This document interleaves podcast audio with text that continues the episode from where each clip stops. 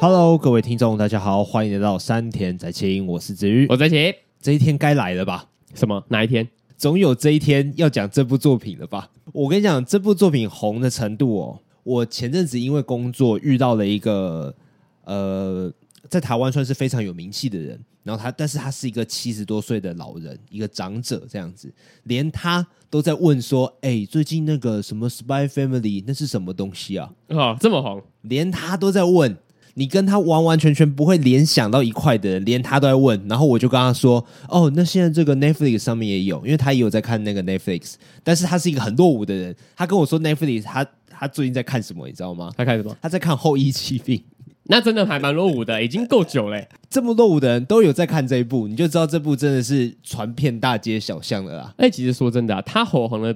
而且说真的，他火红的地步呢，应该比当年的《鬼面之刃》，我觉得是另外一个层次的红。嗯，对，那个时候的《鬼面之刃》应该是呃整个动漫圈在疯。嗯，但是这一部呢，应该是就是圈外都在一起红出圈呐、啊。对对对对对，红出圈外才是真正的红啊！没错，我们今天就是要讲《间谍加加酒》（Spy Family）。感觉不讲，你不好意思说自己是讲动漫的频道、哦。我先看，我先讲一下我看这部作品的感觉好了。嗯，其实我也是跟你一样，他一开始说要在 Netflix 上线的时候，我就直接从第一集开始看。嗯，然后连续看了三周之后，我就觉得我要先停下来了。怎么？你可以鲸吞它？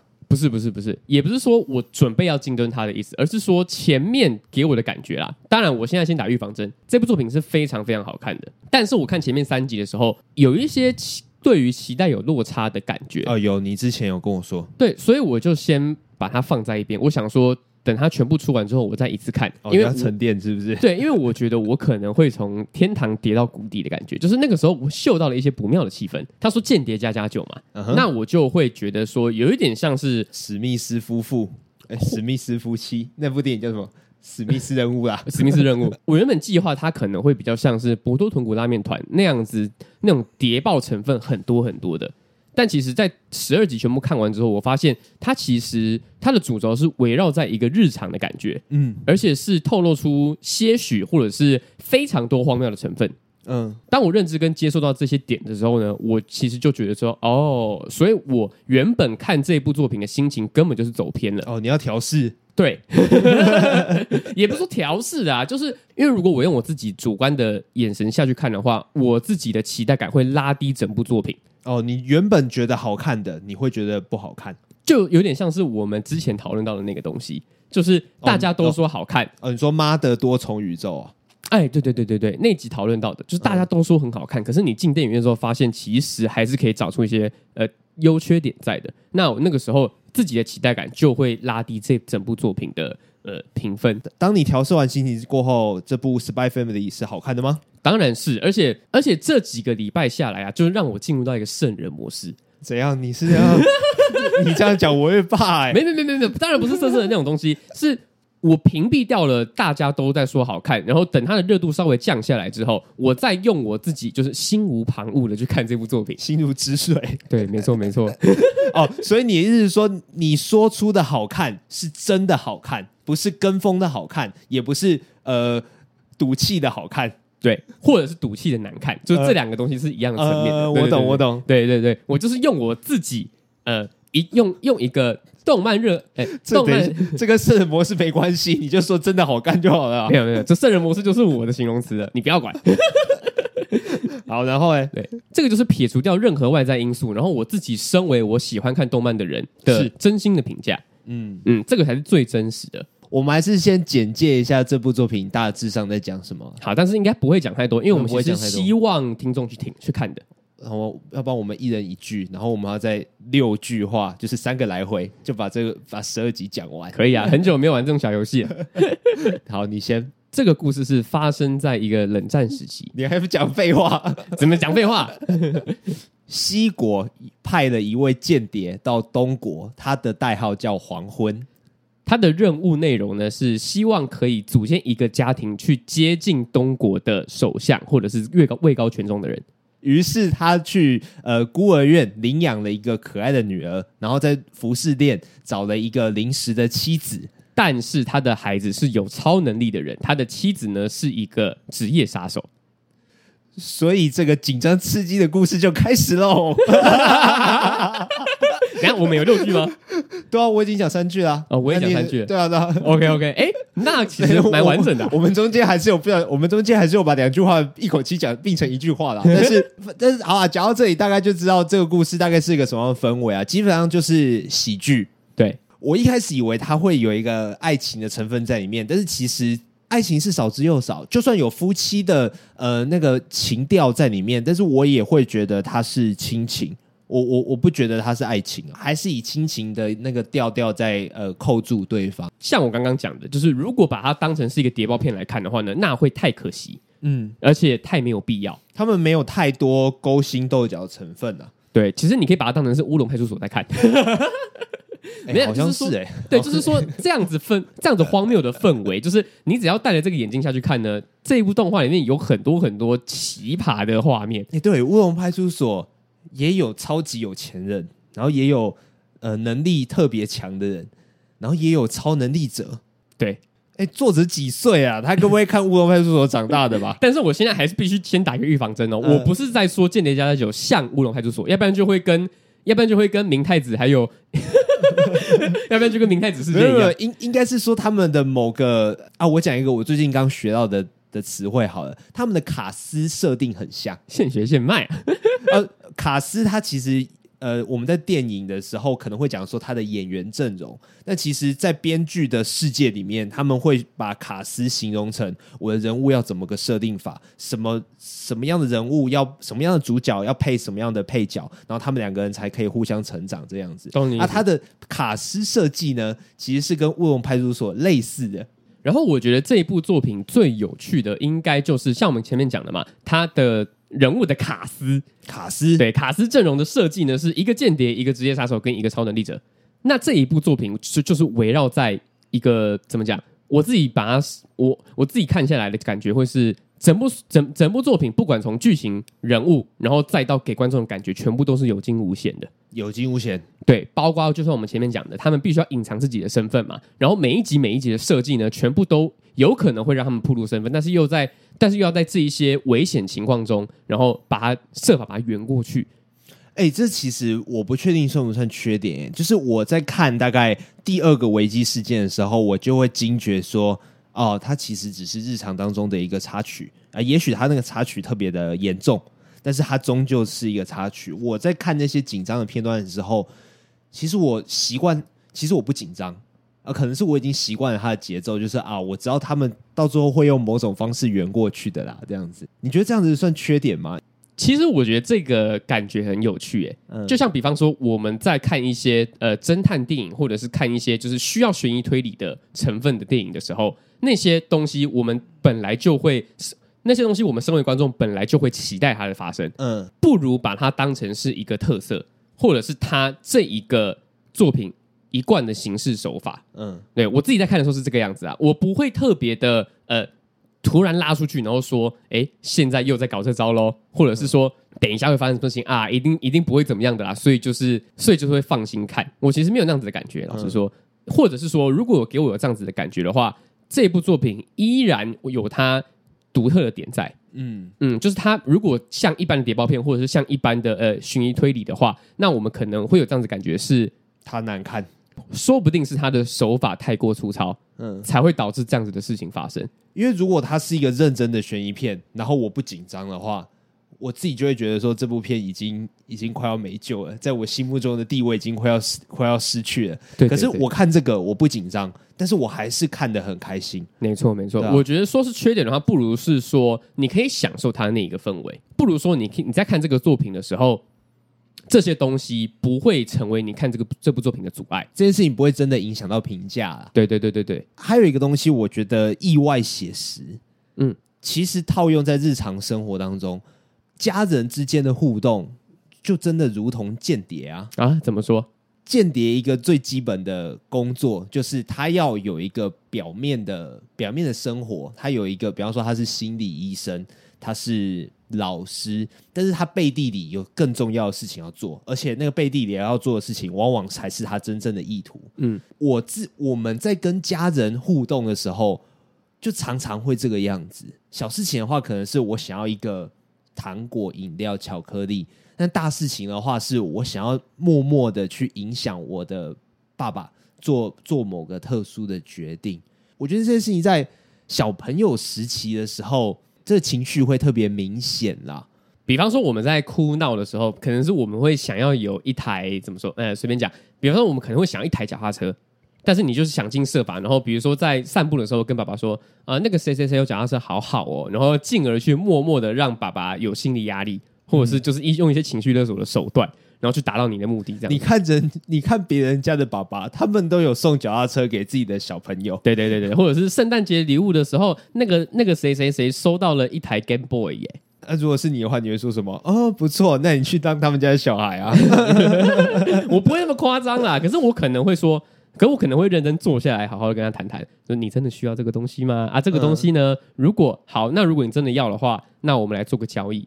通常都会面临到这种环节啊，一定的。以前我去上钢琴课的时候，我就很在意这种事情啊。就小小时候我家有 Game Boy 嘛，啊，但是 Game Boy 是要换卡带的。然后我我不知道为什么我爸妈是道德洁癖还怎么样，就是盗版的卡带，就你可以让你一个卡带，然后里面有超过一百个游戏。嗯，但是我爸妈偏要买正版的，就是一个卡带只有一个游戏的那种。比方说这个卡带是神奇宝贝红宝石。神奇宝贝绿宝石，我家里就只有这两个卡带而已，然后其他的其他的全部没有。我就那那那个时候，我爸妈我不知道为什么他们只买正版的啊。当然他们的想法是正确的，所以我如果要买卡带的话，我需要连续三个礼拜，钢琴老师都说子瑜今天表现的很好，嗯，不能不错。也不能好，要说很好，要而且就像不行不会一样，就只就只能连续三个礼拜，中中间有中断的话都不行。连续三个礼拜都说好之后，我爸妈才会去那个玩具店买卡带给我。然后曾经有一次是到了第三个礼拜，前两次都说很好的时候，第三个礼拜老师跟我爸妈说：“哦，子瑜今天表现可以更好。”哦哦，完了，卡带没了！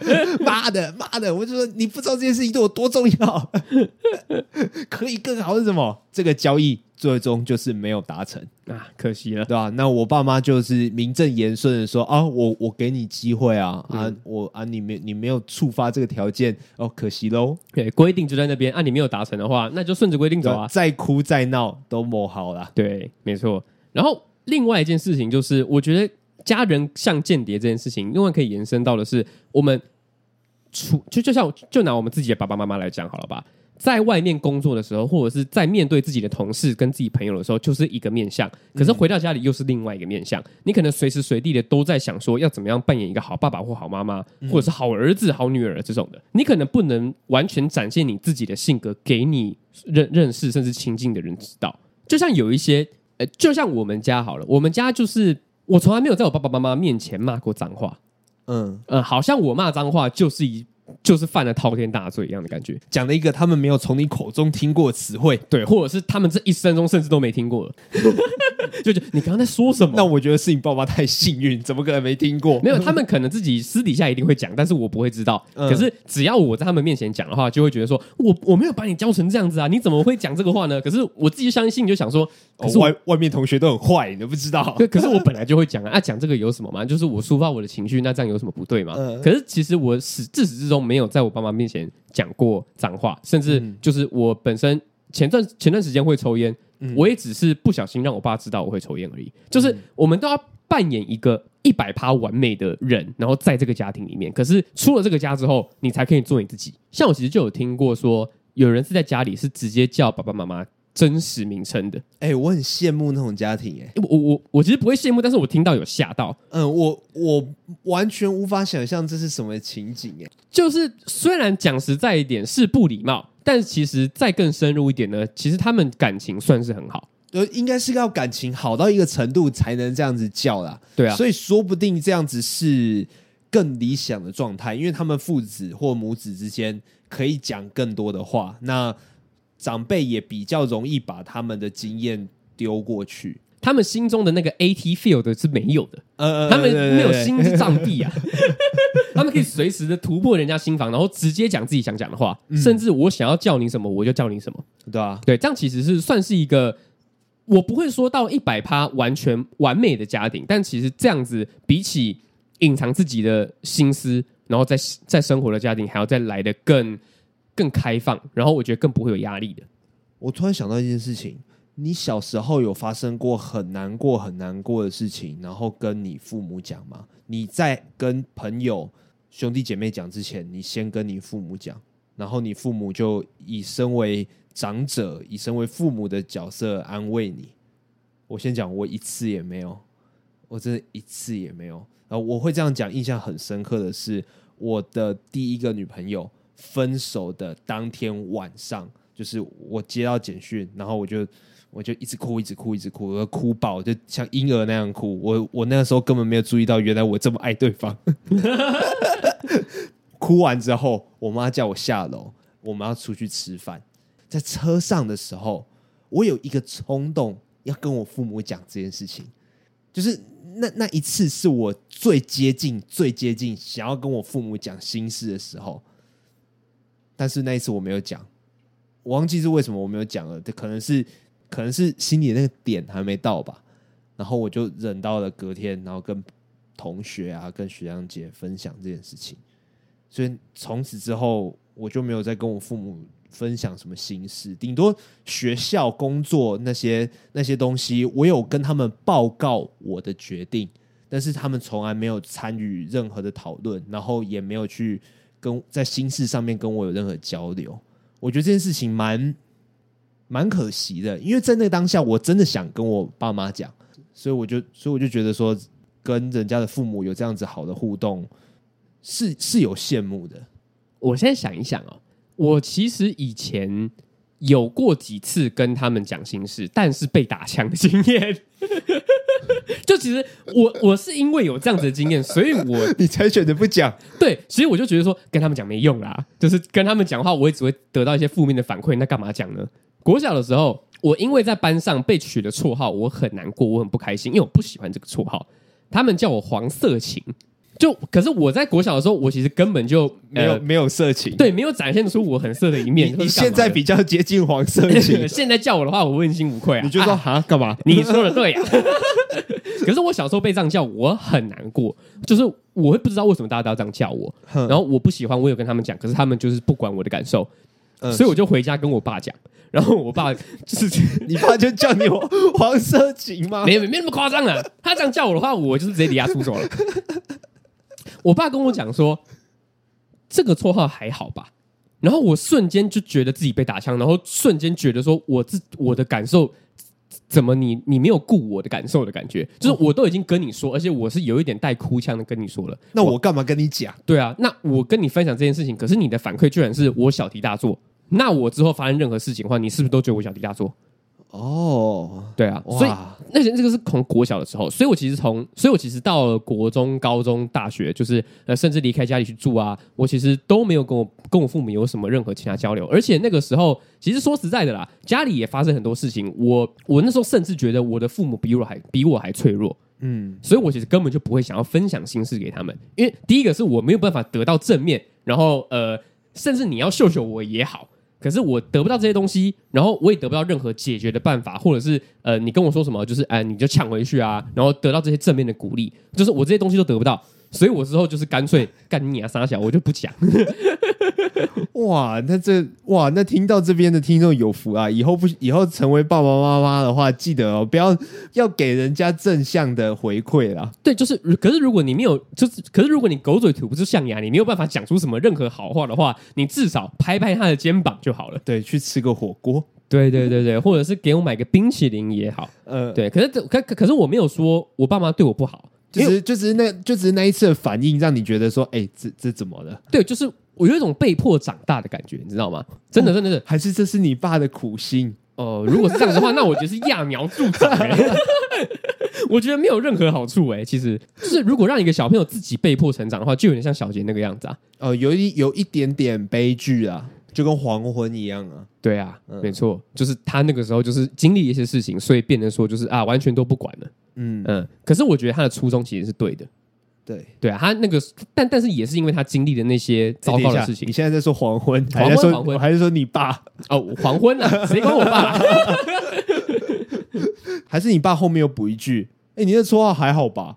我小时候被叫什么，你知道吗？但是你听到第一句的时候，你就哭着跑走。没有没有没有没有没有，我那个时候是认真，就是我傻住，我站在我爸面前，我这样傻住，我就是这样在那边不动，然后至少有三十秒吧。就是我我太不敢置信了，我竟我竟然听到这种话。你爸放过人家偷脚踏车，然后也放过你被取怪绰号。对啊，我现在想起来，我爸真的是还蛮母汤的，还蛮酷的。对啊，可是我觉得啦，其实认真回头想这件事情，全部都是好笑的事情。就是会觉得说，干你啊，你在你在干嘛？嗯、就是你怎么那个时候不怎么样怎么样怎么样？现在想起来，就是对我来说都是一个好笑的回忆。而且要记那么久，好像也不太容易哈。就这个一定是，嗯、这一定是影响我现在身为这个人然后的重要事件哦，对，我才会记那么清楚嘛。对啊，那以后如果你有机会成为父亲的话，那你就会把你父亲的反面的教诲谨记在心。动画还有。漫画没有的一些额外多余的彩蛋，比方说他们在打躲避球那一段，他们其实就出现了很多很多致敬的镜头。致敬什么？猎人吗？呃，猎人是大家都在分享的，但是但是动画里面还是有出现，就是其他的，比方说呃，里面的另外一个男角在遇上就是诶强敌的时候，就会出现七龙珠的场景，然后那个时候就有点像是呃比克比克跟悟饭在对视弗利萨那样的感觉。嗯呃，然后还有出现呃魔鬼终结者。魔鬼终结者哪里啊？就是那个比战，然后慢慢沉下去那边。哎、欸，那个那个漫画，所以那个也是漫画没有的。呃，也是漫画没有。漫画那边就是单纯的小小的带过而已。嗯，可是动画加了很多自己小巧思进去，看起来不会突兀，而且是有加分到的。嗯，对，就是是真的像你说的，就是动画组很。有很用心，有自己的巧思在里面哦，那真的是很棒。就是你的工作刚好跟你的喜好结合，然后可以加入一点点玩心在里面。然后你在玩的同时，哎，反而让你的工作表现更好了。那观众看了其实也是很开心啊。对啊，对啊，没错没错。而且我觉得，就是他们投入的热情是有被看到的。嗯，然后换句话说，这些致敬的东西有可能会变成让人唾弃的东西。就是其实是有这样子的风险在的，可是我觉得这部动画它的所有逻辑还有它造成的氛围，其实是适合加这些东西的。哦，它不是乱套的，它是想过的。对，然后动画组也知道，就是他们很知道自己在干嘛，嗯，所以他们才把这些东西加进去，然后也不会让人觉得，哎，好讨厌哦，跟这整个故事就是背道而驰。其实说真的啦，我在看漫画的时候，漫画这一些比较荒谬，然后比较突兀的东西，其实他们没有把它放得很大，嗯，所以我觉得某方面来说，就是。这个这部作品的动画可以那么成功，某方面应该五成要归功于动画组，所以我觉得这一部作品的动画组真的是要要再加一只鸡腿，加一只鸡腿。那你不觉得三个主角的外形实在是太像辉夜姬的那三个主角了吗？真的很像，尤其月儿就是有一，真是还蛮像辉夜的。我没有办法说他不像，你知道吗？我没有，我没有办法假装没看到，你知道吗？尤其他们这一季的上上的时间跟辉夜的第三季是完完全全重叠的。他在他们在播最后一集，他们在播这一季的最后一集，辉夜姬隔壁棚也在这一季的最后一集。嗯，就我我完完全全没有办法。假装没看到，就是男主角的金发，然后都是有一点聪明的，然后女主角啊、呃，女主角的个性是差距蛮大的，但是外形差距极小。嗯，然后女配角呢，粉红色头发，然后笨笨呆萌呆萌的，对，没错，就是书记啊。对啊，我觉得啊、呃，就一直想到这件事情，然后我我也有看到那个。辉夜姬的原作，他也有画一张图，然后就送给那个《Spy Family》的作者，这样子联动合作的的一张图，这样子就很很多漫画家都会彼此互相绘绘制那种，比方说恭贺你的作品动画化，恭贺你的作品完结之类的那些图啊。我觉得，哎、欸，这样他用灰夜姬的那个手法去画，我觉得哎、欸、超好看的。嗯，而且其实这样子还蛮大气的。哎、欸，对啊，对啊，对啊，对啊，因为其实动画时间撞期这件事情，其实。应该不是故意的啦，对，可是要生气其实是可以生气的，嗯、就是你们为什么不可以？就是在我在我推出的时候，然后再往后延一点。我是前辈哎，对对对对对对对，重点就是这个啊，因为 Spy Family 说是说实在，他的年资还没有到很久，嗯嗯，可是竟然就是哎、欸，跟我们的大前辈撞齐了，而且那你看那个巴哈的那个流量，哇，无情碾压。辉夜姬它已经是破百万，那已经我说真的，在巴哈上面看已经很棒了。但是 Spy Family 超过五百万，嗯，我觉得我我看的真的是有点难过。哦，但是就可以知道这部作品就真的是大热啦。对啊，大家都很喜欢，而且在一个这么好的时间点，就是在疫情之下，然后大家都比较容易会在家里看东西的时候，嗯，呃，刚好就曝光度就很高。哦，刚好是你隔离的时候看的吗？哎，说实在，确实，嗯，对，在我隔离，在你确诊的时候看的，对对对，隔离前后，因为在剧中的黄昏呢、啊，它其实是日常的工作，日常的那个角色扮演，他是做超好的一个人，你知道吗？对啊，就是他完全没有让别人去起疑，所以你如果换算成你的现实生活的话，你就会不小心，我我就会不小心想说，干，那会不会我生活周遭，我从以前到现在我都。不曾怀疑过的人，他们其实也在暗地里面做某些事情，其实是有机会的。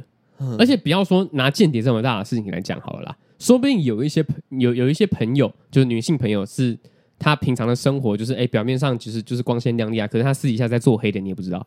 哦，那他怎么？那他应该来跟我讲啊！哎、欸，我就跟 我就跟他做啊，靠腰。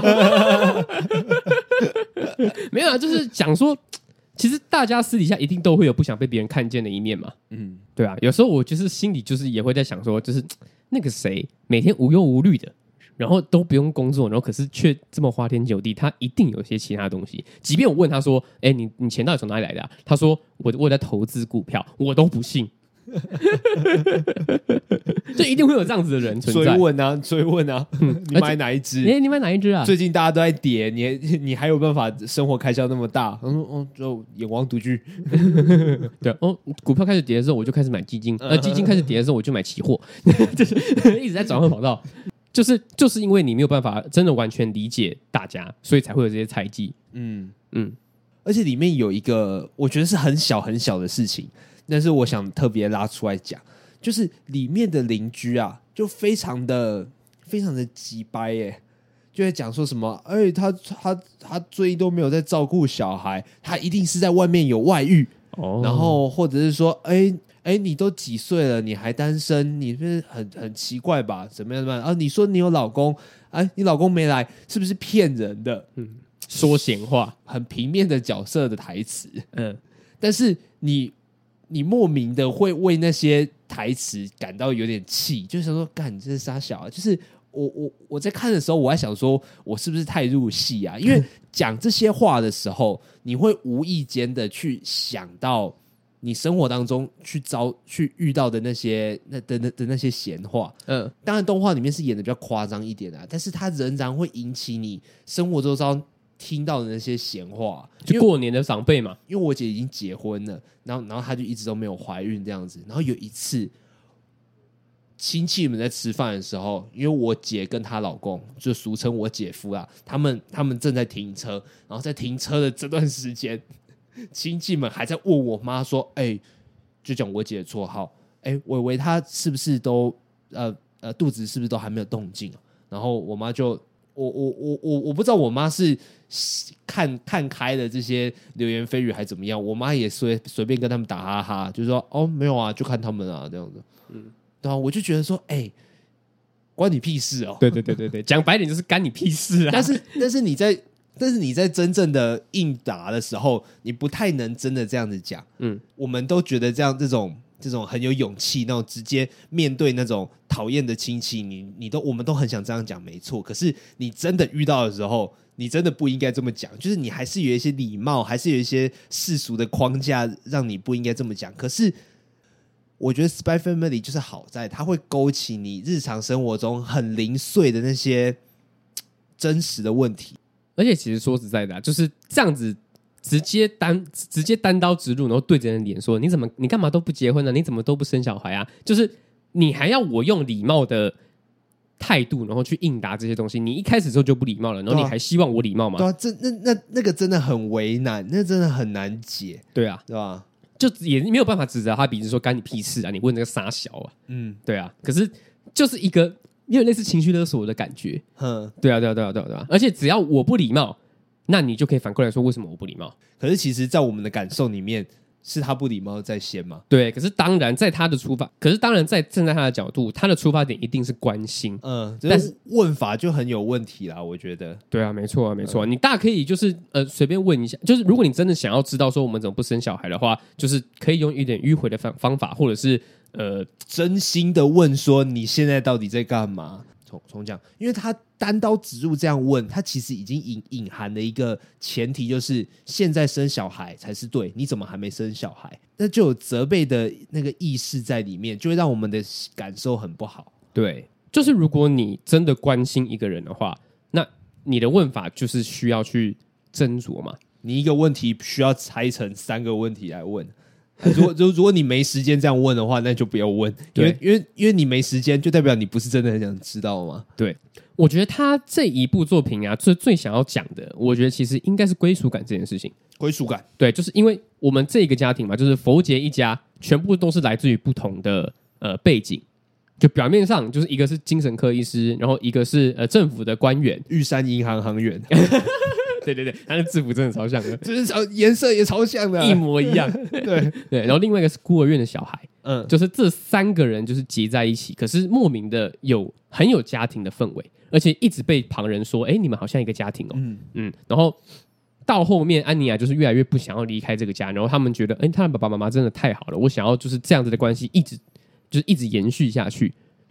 到后来慢慢黄昏，还有月儿就是也。很喜欢，然后跟觉得说这样子的生活很平静，然后很舒坦，是自己想要一直待在的环境里面。嗯，就是即便不是真正的家人，可是其实就是因为他们不是真正的家人，所以才可以这么的有归属感。嗯嗯，如果我是黄昏的话，会不会想要一直维持呃任务执行中的这个状态？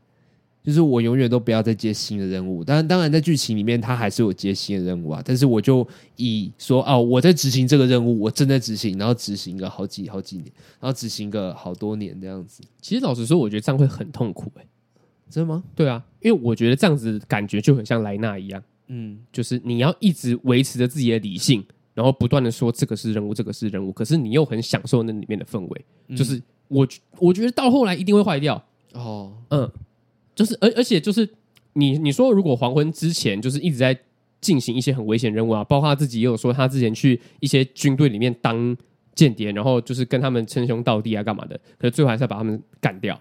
嗯，就是你自己心里面本来就有一块说，就是这些不是我的兄弟，这些是假的。对，然后黄昏自己就是在佛杰一家的时候，也一定是这样子的感觉的。嗯，就是我们不是一家人，我们不是一家人，你要一直提醒自己这件事情。可是。如果如如果投射太多感情的话，那反而会无法自拔。嗯呃，然后最后可能就会像莱纳一样这样疯掉。嗯，哎马马哎马尔科不是刚跟我们站在一起吗？他怎么死掉了？就是虽然这样听起来真的很荒谬，可是嗯，这样真的很可怜哎、欸。对啊，嗯，对啊，好好奇之后到底怎么演呢？就是虽然他看起来真的是荒谬喜剧，可是其实每个人的心里都是暗潮汹涌的。嗯嗯，就是会让人觉得说很揪心，然后会就是一方面在感受他们的欢乐，可是一方面拉回理性来想的话，他们其实都是一群很可怜的人。所以我觉得其实就是拉回来讲嘛，就是这三个人粘在一起，莫名的产生的归属感。但是这些归属感到底是好还是坏，可能还要再看以下，就是可能还是要再看之后的剧情铺陈才会有。才会有光明出现吧。嗯，当然，大家希望都会是好结局吧。我之前看，我之前看有一部电影叫《小偷家族》啦，那是那四肢愈合的，他他其实也是用一个很更写实，然后不怎么荒谬的角度，里面的爸爸妈妈，然后儿子、爷爷奶奶什么的，他们都没有血缘关系，然后甚至于他们都不是什么善类，都是都是小偷啊那类的，但是他们。一群人聚在一起，然后就有就有亲情跑出来啊！当然，我不希望《Spy Family》演到最后变得跟《小偷家族》一样，但是我会很期待说后面他到底要怎么揭露，因为这这个危险平衡终究会被打坏嘛，对吧？他总他们任务总有接近完成的一天呐，然后呃，假象总有会被揭穿的一天，就很好奇他们的故事到最后到底会怎么。会往哪个地方走去啊？嗯嗯嗯，好，呃，讲听到这边啊，还没去看的，真的推荐去看一下了，好不好？至少跟朋友之间聊天多的一些话题可以也拿来用了。对啊，你还没看过吗？哎，你怎么不去看呢、啊？你好嫩，你好嫩哦，你好逊哦，这样子。你你就是刚刚那个讨厌亲戚，那边指现在不看那个就是指责了。对，你怎么都不去看？你怎么还没看？对，怎样？你是没有网路吗？哎，可是说真的啊，这样子要怎么问啊？如果你真的很关心一个人的话。如果假设把你套到一个很关心，就是很想要问他说，你怎么都不生小孩的听亲戚哦，我以为你怎么都不生小孩哦？对，要怎么问呢？嗯，你有没有看过《间谍家家酒》？没有啊？如果有，如果有，如果有，有啊？你不觉得安妮亚很可爱吗？很可爱啊！那你想要有一个小孩吗？哎呦！还不错哦，前提是他要有看，前提是他要有看。哦、对对对，所以如果要要关心任何人的话呢，就是请你看过一堆动漫，然后只要你想要关心一个人，然后问他什么事情的话，你就是直接拿动漫动漫出来讲。嗯、呃，对，没错、嗯、啊。他如果没有看的话，那我那我还是给他看一个 YouTube 片段。哎，这个小女孩很可爱，对不对？或者是你就是拿任何一部动漫，然后你觉得好看，然后可爱的小孩。给他看，对对啊，钢炼除外啊！不要不要不要不要不要看钢炼啊！我们上半集就讲到这边啊。如果喜欢我们的频道的话呢，可以到 Apple Podcast 给我们五星评价，然后或者说有什么样问题啊，有什么样主题，然后不是 Spy Family 那种很热门的呃动漫作品，也可以推荐给我们看，或者是想听我们讲，都可以在上面留言跟我们说，或者是你有任何。方法可以去怎么样不去刺到别人心里，然后关心别人的问法的话，也可以跟我们说，我们会非常乐意的。好，谢谢，我是子瑜，我是陈奇，拜拜，拜拜。